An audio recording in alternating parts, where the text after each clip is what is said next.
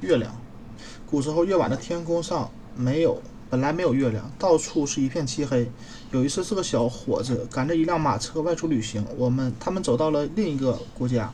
晚上太阳落山以后，他看见在一棵高大的橡树上挂着悬悬挂着一个光亮的球，闪着柔和的荧光。他们问一个从树上走下来的农人：“那是一盏什么灯？”农人告诉他们说：“那就是月亮。”是他们村长用三块银元买来的。半夜里，四个小伙子偷偷地把月亮从树上摘下来，放在放到车上，用一大块布盖好，神不知鬼不觉地拉回他们的国家里，挂到一棵很高的橡树上。夜里有了光明，全国人全国的人都很高兴。